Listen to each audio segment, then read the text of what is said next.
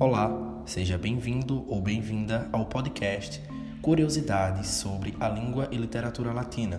Nesse episódio, iremos falar sobre Plauto, um dos mais importantes dramaturgos de Roma.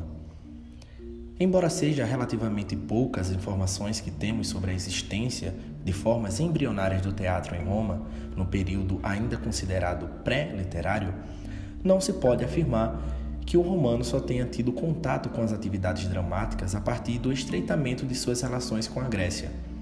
É certo que as manifestações literárias de um teatro culto, representada pelas comédias e pelas tragédias, começaram a surgir em Roma na segunda metade do século III a.C., como imitação da arte helênica. Antes disso, porém, e talvez muito antes, os romanos, como de resto dos povos mediterrâneos em geral, haviam desenvolvido artes elementares de representação cênica que se manifestavam, sobretudo, em atividades de caráter religioso. Para que chegasse, porém, a produção dramática literária que caracterizou a segunda metade do século III a.C. e a primeira metade do século II a.C., foi necessário que Roma tomasse contato com as farsas tarentinas, paródias obscenas representadas por atores mascarados, das quais as pinturas em vasos nos dão a ideia, com a comédia siciliana, o mimo, e finalmente os textos trágicos da antiga Grécia e a chamada comédia nova. Tito Máquio Plauto viveu em aproximadamente 230 a.C. a 180 a.C. e foi um importante dramaturgo romano que desempenhou simultaneamente todas as funções relacionadas com a arte cênica, sendo responsável pelo pontapé inicial da transcrição do drama grego para a linguagem romana, a linguagem latina. Construiu essa ponte bebendo da fonte dos gregos, a qual fez a transcrição para a linguagem romana e a partir daí tornou-se referência na dramaturgia em gêneros de drama e comédia. Plauto não foi diretamente influenciado pelos gregos clássicos, como Sófocles, Ésquilo ou Homero, mas sim por gregos que viveram em tempos próximos ao seu. A exemplo, Menandro, o principal autor da Comédia Nova, última fase da evolução dramática ateniense.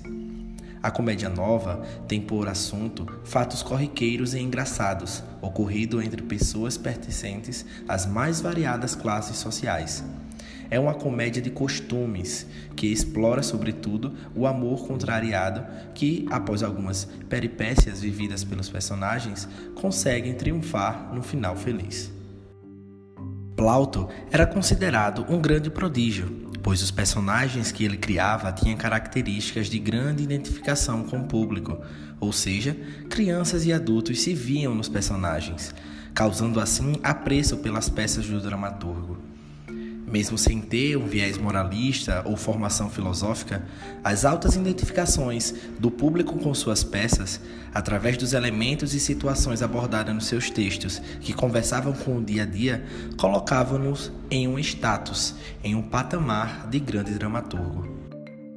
Plauto viveu na época da expansão romana. Suas comédias retratam as circunstâncias dessas vivências, entre guerras, intrigas políticas e militares. Ele tinha muito cuidado na construção de suas peças para não adentrar com muita força nesses assuntos, porque, ao mesmo tempo que ele levantava essas críticas, tinha que utilizar bem os manejos para lidar com esse público que o patrocinava, autorizava suas peças e principalmente não as censurava.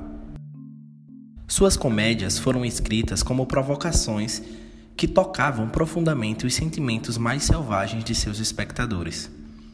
Plautus e Menandro têm uma comparação muito importante que é a relação de pai e filho, lembrando que, naquela época, existia fortemente o sistema patriarcal e a mulher ainda não tinha peso como cidadã. Menandro era mais moralista, colocava situação conciliadoras na relação de pai e filho. Diferentemente de Plauto, em que colocava situações entre pai e filho em que havia discordialidade. Os prólogos de Plauto são originais. Além de haver ele concebido um tipo de prólogo que pudesse considerar didático, no qual se oferecia ao público um resumo de peça a ser representada para melhor entendimento, temos neles, por vezes, interessantes informações. Em O Cartaginês, por exemplo, o ator que recita o prólogo faz referências ao público que frequenta o teatro. Vejamos. Estou com vontade de imitar o Aquiles de Aristarco. Vou usar o mesmo começo daquela tragédia. Façam silêncio, calem-se e prestem atenção. Quem ordena que vocês ouçam é o rei de Istri, Onice. Sentem-se em seus bancos com boa disposição de espírito, tanto os que não comeram como os que estão de barriga cheia os que comeram agiram com a cabeça. Os que não comeram, que se fartem agora com a comédia. Quem tinha o que comer, puxa vida, foi burrice ter vindo sem comer. Vamos, anunciador, mande o pessoal prestar atenção. Faz horas que estou esperando que você faça a sua parte. Use sua voz, é ela que lhe dá meios de vida e comida. Se você não falar, morrerá de fome, calado. E vocês agora observem minhas ordens: que nenhuma prostituta se sente aqui na frente, que os escravos não ocupem o lugar dos homens livres, que as amas cuidem das crianças pequenas em casa, em vez de trazê-las para verem um espetáculo. Assim, elas não precisam sentir sede, as crianças não morrem de fome e não berram aqui como cabritos desmamados. Que as senhoras vejam o espetáculo em silêncio que riam silenciosamente e que saibam moderar aqui o ruído de suas vozes esganiçadas, que elas tagarelem em casa para que, ao menos aqui, não irritem os homens como fazem quando estão em casa. Plauto usava muito o jogo de palavras, trazendo sua intenção de movimento, construindo personagens que são repetitivos em suas peças, como o escravo esperto, que era um arquetipo que produzia um contexto que interferiria no contexto cênico da trama, como elemento que tecia os encontros e conflitos com os personagens.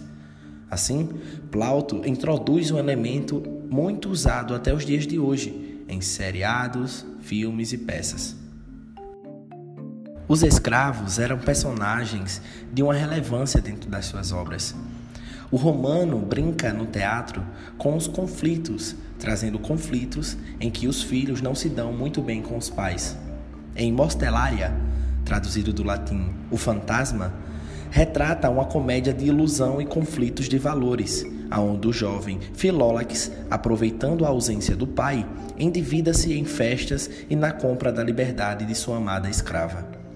O retorno inesperado do Senex suscita o engenhoso plano do escravo Tranião. Em outra peça, a Olulária, traduzido do latim a marmita, conta uma história de um velho avarento, Euclião, a qual a comédia se dirige em intriga de personagens.